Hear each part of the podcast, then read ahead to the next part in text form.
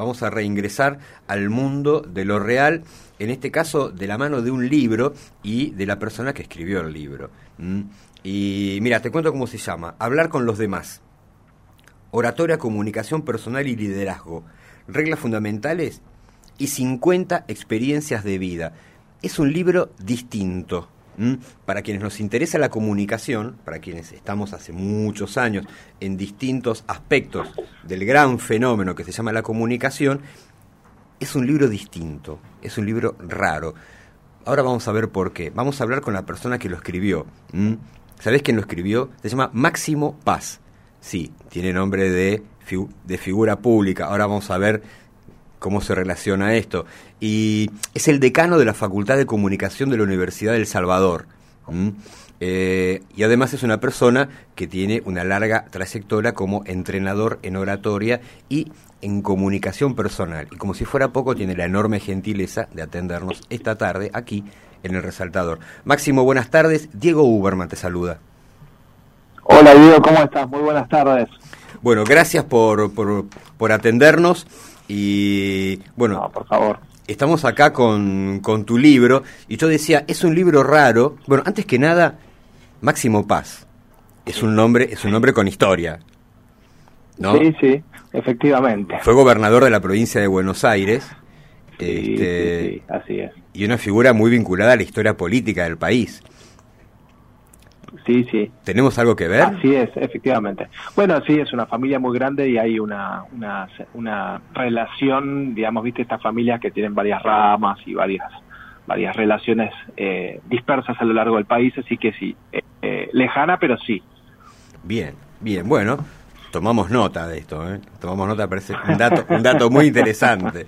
Eh, bueno, ahora sí, te llevo, te llevo si, me lo permitís al libro. Digo, es un libro raro, sí, claro. porque vos me dirás si estoy en lo cierto o no, porque combina por un lado eh, teoría y eh, una suerte de manual respecto de distintos aspectos de la comunicación y trasciende lo académico. Yo creo que una persona común interesada en poder comunicarse en épocas en donde la comunicación, como habrás visto, derivó por canales como el Zoom y las presentaciones, le puede interesar. ¿Hay algo de eso ahí? Sí, sí, sí. Bueno, sí, sí, sin dudas.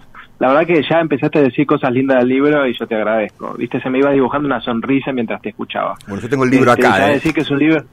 Claro, claro, bueno, imaginé, em, eh, ya que digas que es distinto y que es raro, me pone me, me, llama la atención y me, y, me pone en alerta de que realmente hemos hecho algo bien, digamos, este, o que hemos cumplido algún objetivo. Sí, efectivamente, eh, la intención era esa, era que este fuera un libro multipropósito.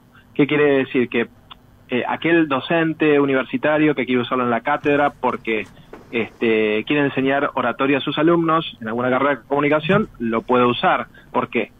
Porque tiene sustento teórico, porque vos ves que cita a Wittgenstein, porque te, yo, cita a Foucault, te cita a, los autores de comunicación tradicionales, pero desde un lugar que no es el lugar academicista, sino que desde una mirada este, muy empírica, no muy práctica, eh, muy de caso, eh, muy de anécdota, digamos. Entonces, el segundo objetivo, digamos, del libro eh, era realmente que las personas que fueran entusiastas de la oratoria y quisieran obtener alguna herramienta muy sencilla y concreta para poder mejorarlo, pudieran hacer en 10 minutos. O sea, que yo te, te diera algunas pautas eh, para que vos puedas hacerlo ya, hoy, dentro de 20 segundos.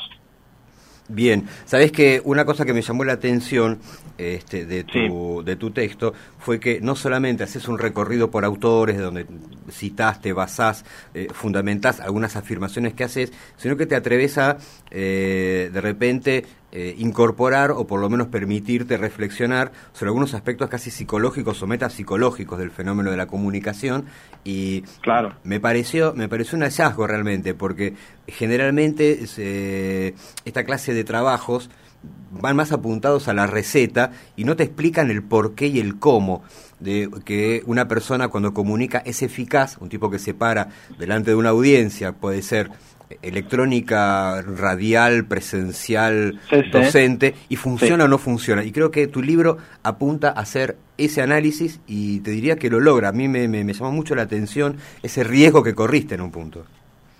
Bueno, la verdad lo voy a poner colorado, este, por las cosas que decís, este, y, y me sigo poniendo contento. La verdad que yo tenía como una obsesión cuando la escribía, ¿viste? Decía, bueno, a ver, vamos a tratar de explicar este, este, este tema y decía, bueno, a ver, primero, tiene que tener profundidad este, teórica, porque yo no puedo hablar desde máximo paz, tengo que eh, hablar desde algún lugar, digamos, que sea sólido, que, esté fundamentado. Segundo, este, que, que sea aprensible para todos, o sea, que todos lo puedan adquirir y que lo puedan adquirir rápido y que sea algo concreto. No me gusta el meme de TikTok digamos, o, la frase autoayuda, tú puedes, hazlo, levántate y anda, eso no sirve. Yo te tengo que decir lo que podés hacer concretamente en 10 minutos y cómo lo tenés que hacer. Y tercero, que fuera algo, eh, perdón, tercero, que fuera algo entretenido, o sea, que te invitara a, seguir leyendo, porque vos, digamos, un libro y compite con las plataformas, compite con las series, con las maratones de, de series, con un montón, con el celular, con las redes por lo cual tenía que ser entretenido y por eso están las anécdotas. Y cuarto, digamos, eh, hay ahí una pretensión filosófica de fondo, es cierto Digamos, una medularidad, algo que decir, decir, bueno, quiero ir al fondo del asunto sobre algunas cuestiones que son importantes. Así que sí, está todo eso. Entonces era un desafío, ¿viste? Porque tenías que combinarlo de una manera balanceada, equilibrada. Eh, sí, transpiré bastante. Bien, bien, se, nota, este, se nota. Ahora, eh, el libro tiene muy poco tiempo circulando, seguramente. Sí, eh, unas semanas. Claro, claro, claro, claro. Eh, seguramente ya tendrás alguna clase de devolución, pero más allá de eso, me gustaría meterme en la cabeza de, si me lo permite, Máximo Paz. Claro. Me viene, me viene la, la imagen de la película Quiero ser John Malkovich. Este, este, poder, poder, genial. claro, poder entrar en tu cabeza y, y, y, ver a través de tus ojos.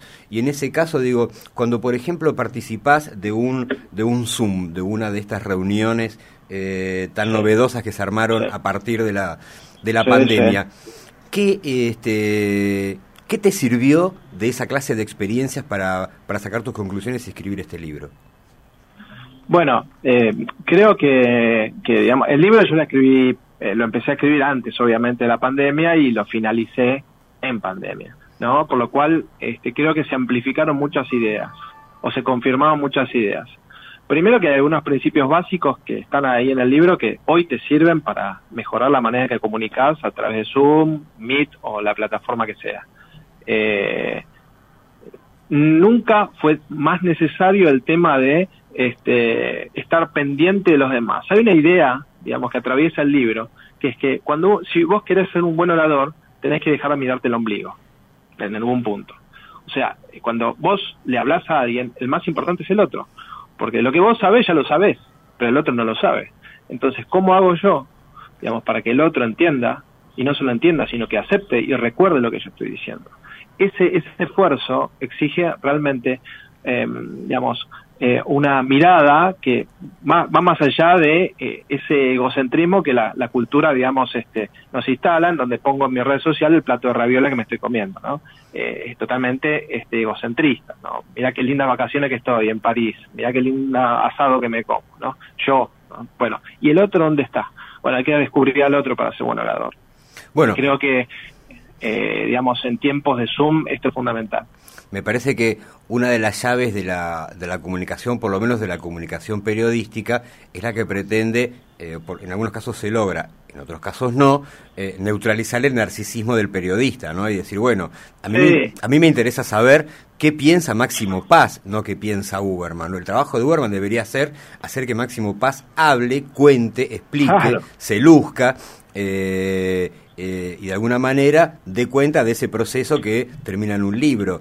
Eh, ¿Se puede, eh, en términos de la, de la lógica mediática actual, modificar esa realidad? ¿Cómo, ¿Cuál es tu diagnóstico respecto de estas estrategias de comunicación? Yo creo que sí. Vos fíjate que hoy nunca hubo tantos contenidos a disposición de las personas. y nunca hubo tanta democratización de los contenidos. Hoy vos, eh, cualquier persona a un costo muy bajo, y vos lo sabés porque estás en el medio, este, accede a series, películas, contenidos periodísticos, contenidos teóricos, lo que vos quieras lo tenés a dos o tres clics de distancia a un costo muy bajo o gratis. Por lo cual, hoy el acceso a la información y al contenido no es un problema. El problema es justamente para los productores de contenido cómo diferenciarse, cómo posicionarse, cómo sacar la cabeza por encima del agua, ¿no? Para que te reconozcan. Y yo creo que ahí este, la, honestidad intelectual, lo genuino y la generosidad son drivers, son, son factores que a vos te, te permiten diferenciarte del otro.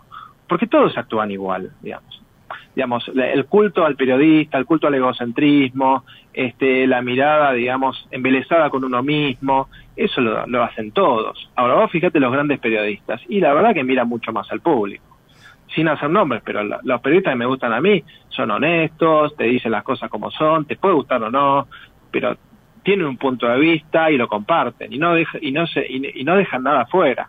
Yo con el libro no dejé nada afuera. Dije, bueno, voy a poner todo. Después habrá otras cosas pero vos no te podés quedar con, con, algo, vos tenés que ofrecerte. Si no, si no te ofreces a los demás, hoy, y la verdad, ¿quién te va a reconocer? Si hay tanto por leer, tanto por escuchar. Entiendo. Vos sos el decano de la Facultad de Comunicación de la Universidad del Salvador y te hago, te hago una pregunta que apunta a tu reflexión. Y digo, eh, ¿por qué te parece que esta figura que comenzó como el youtuber y ahora se convierte en el streamer, eh, eh logra, logra generar tanta audiencia en desmedro de estas figuras periodísticas que vos definías recién? Bueno, es el signo de los tiempos, ¿no? Esto no es nuevo, digamos. Eh, cuando vos también que sos un comunicador y estudiaste comunicación seguramente, este, sabés que en la década del 20, en 1920, se estudiaba, por ejemplo, eh, la influencia de los líderes de opinión. O sea que los líderes de opinión consumían televisión y después daban su opinión y influenciaban a los demás este, para ver qué había que ver en la tele. En estamos hablando del principio del siglo, digamos, 1930, 1940. Eh, hoy, digamos, eso se llama influencer, digamos, le hemos cambiado, 100 eh, años después le hemos cambiado el nombre, digamos, y lo hemos montado sobre Internet. Pero no me parece que sea algo este, descabellado. Em, creo que hay tantos influencers hoy que sigue siendo el mismo criterio. Aquellos que desarrollan eh, contenidos pensados, contenidos bien enfocados, que entienden al público, eh, que se renuevan constantemente, son los que tienen éxito. El resto, no. Lo que te da la tecnología es la posibilidad más cercana, ¿no? Eh, por eso en ese sentido sí ha democratizado la información, me parece. Vos, tal vez una persona hace 100 años atrás, a principios del siglo XX, o 60 años atrás, 70, no tenía la chance de, poder ofrecer sus contenidos a un gran público. Hoy, si vos tenés una, una máquina, una buena conexión, haces streaming y, y si sos bueno podés resaltar y hay muchos casos, digamos, de esos. Este, eso creo que es positivo, digamos. Creo que es algo que ha mejorado el ecosistema de medios. Después es un desafío, es como todo, digamos. Si los taxistas hoy están en decadencia es porque Uber este, eh, dio un mejor servicio, de alguna manera. Y, y si no te reconvertís, eh, y bueno, eh, desapareces, es de alguna manera un, proceso evolutivo, ¿no?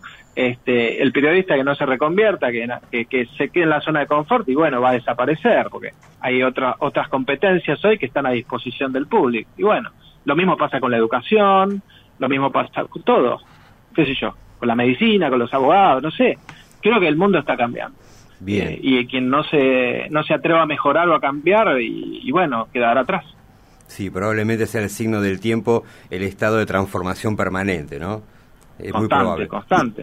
Tu libro tiene dos partes. Una parte que se llama parte 1, mi comunicación, y una parte que se llama parte 2, mi comunicación y los demás. Claro. ¿Cuál es? Un, eh, mi comunicación tiene 18 breves capítulos y mi comunicación y los demás tiene 17.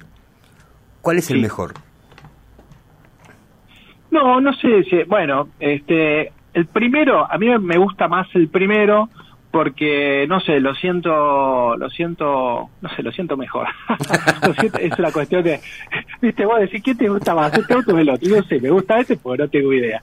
No, a ver, eh, la primera parte me gusta mucho porque mm, son herramientas simples, reglas claras, eh, teóricamente fundamentadas en donde vos hoy, dentro de 10 minutos, puedes empezar a mejorar cómo hablas, si quieres. Eh, como siempre, ¿no? Si no querés empezar a mejorar tu habla, nunca lo vas a hacer. Pero eh, si querés empezar, lo puedes hacer ya, hoy. No necesitas hacer ningún curso. Este, mm, la segunda parte está más enfocada por ahí a temas que mucha gente habla, pero a mí me pareció que tenía que estar en el libro, que tienen que ver con las habilidades de de comunicación hacia el otro mezcladas con oratoria y liderazgo, digamos, que es un tema tal vez un poco más remanido, o sea, ya está hablado. Ahí yo puse muchísimas, muchísimas más anécdotas. Es una parte más colorida del libro, ¿no? Entonces, yo prefiero la parte técnica, pero tal vez alguien te dice, no, la verdad que me encantaron las anécdotas que tenés en la segunda parte del libro. He invitado a algún colega, este, algún colega escritor que también presenta casos a través de anécdotas este, y temas, eh, como humilde homenaje. Eh, uno que empieza con Gabriel, no voy a decir el apellido. correcto, correcto, tenemos una idea, sí. Pero a, mí, a, mí, me gusta mucho cómo escribe él, este, y, bueno, fue un humilde homenaje de, de, a Mateo, digamos, decir, bueno, la verdad que me parece un buen modelo. Eh, contar una técnica y después contar una historia. Sí. Este, es algo que te anima a seguir. ¿Cuál fue el capítulo o la parte que más te costó escribir? La, la parte, y en la mitad, ¿viste? Cuando vas por la mitad y estás en la mitad del río y decís, porque vos, a ver, eh, no sé si, te ha tocado alguna vez, seguramente habrás escrito algo, porque sos periodista. Sí, tengo, este, tengo tres libros. Claro, bueno. Me mato a escribir. Viste que vos, claro, bueno, entonces sabés lo, lo que te voy a decir. Vos en un momento pensás la idea y estás fascinado con la idea, ¿no? Y estás enamorado y bailás con la idea, pero en un momento empezás a pensar en cantidad de caracteres. Sí, claro. ¿Qué a decir? Me faltan 28 palabras. Este, sí, Y te, agarra como una pequeña desesperación de autor, ¿no? De decir, bueno, este, estoy remando en la mitad del río y creo que es el momento más álgido en donde uno duda más. Dice, pero esto estará, aparte otra cosa que seguro te pasó si escribiste ya dos o tres libros, eh, es que eh, al principio lo lees y decís, che, qué lindo que me está quedando. A la vez número 52, que lo lees, decís, esto yo no sé si lo lee ni mi abuela, digamos, porque lo leíste tantas veces sí. y ya te cansó, te cansó, ¿viste? Entonces decís, bueno, ya basta de, capítulo 1, capítulo 2. Eh, después, bueno, creo que ese fue un momento más difícil, lo que más me costó, la mitad. Bien. La mitad. Estamos hablando este, con Máximo. Sí, perdón. Digo, estamos hablando con Máximo Paz, el decano de la Facultad de Comunicación de la Universidad del Salvador, eh, autor de un libro que se titula, recién salido, que se titula Hablar con los demás. Y ya que ese es el título del libro, la pregunta es, ¿cómo es hablar con los demás? Hablar con los demás, y yo lo digo ahí en, el libro, eh, es como bailar con los demás. ¿no? Ya hay una metáfora que a mí me gusta, cuando uno eh, se para frente a un público, ¿no?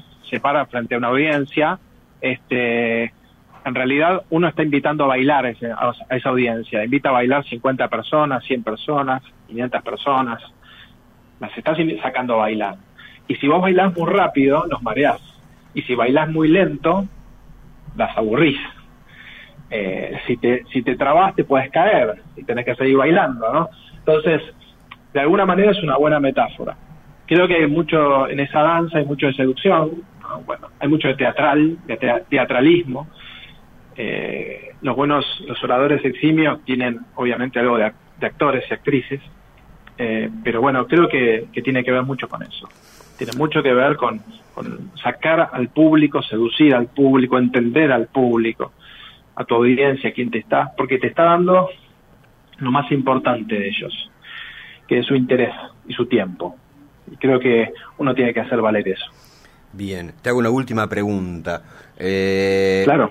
Hay varios tipos de comunicación. Una que puede ser docente, que tiene que ver con enseñar, una que tiene que ver con persuadir, en el caso suponte de un político, otra que tiene que ver con informar, en el caso de una charla TED, que al, cual vos le dedicás una parte extensa del libro al final. Eh, ¿Cuál es tu tipo de comunicación preferida? Es una muy linda pregunta. Este, bueno, yo en realidad disfruto mucho eh, dando clase a mis alumnos, o sea que podríamos englobarlo dentro de la, lo que sería la oratoria docente, ¿no? Creo que la docencia es algo eh, que llevo muy en el corazón y que me, me autorrealiza, ¿no? Pero creo, ¿sabes qué? Que con el tiempo esas categorías se van mezclando. Entonces, cuando vos sos docente, sos algo de persuasor, sos algo de político, eh, sos algo de técnico, ¿no? Y sos algo de charlatán si sos un buen docente, porque tenés que resumir muchas ideas en poco tiempo. Entonces, eh, a mí en el fondo lo que me gusta, ¿sabes qué? Es la oratoria en donde yo siento que le llega al corazón de las personas. Cuando vos decís algo y alguien te sonríe y te das cuenta que no es la sonrisa fingida para la red social, sino que eh, la persona se, le llegaste en algún nivel. Y creo que cuando vos le llegás a la gente, y también estando en la radio vos lo sabés, cuando vos le llegás a la gente es una sensación de plenitud y autorrealización muy linda, muy importante. Seguro, seguro, es una experiencia muy intensa. Máximo, muchísimas, muchísimas gracias por tu tiempo.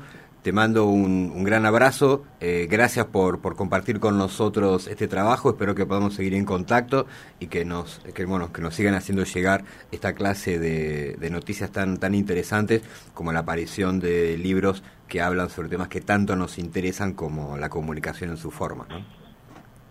No, no, por favor, yo te agradezco a vos por tenerme en tu programa y también le quiero mandar un saludo muy grande a la gente que está escuchando, ¿sí? Y como siempre digo, cuando me entrevistan, que no se olviden de hablar con los demás.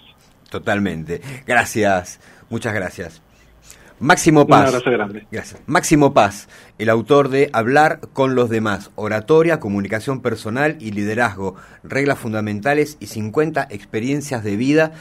Máximo Paz, decano de la Facultad de Comunicación de la Universidad del Salvador, entrenador en oratoria eh, y en comunicación personal, un tipo que viene justamente del mundo del decir y del transmitir. Máximo Paz, aquí en el resaltador.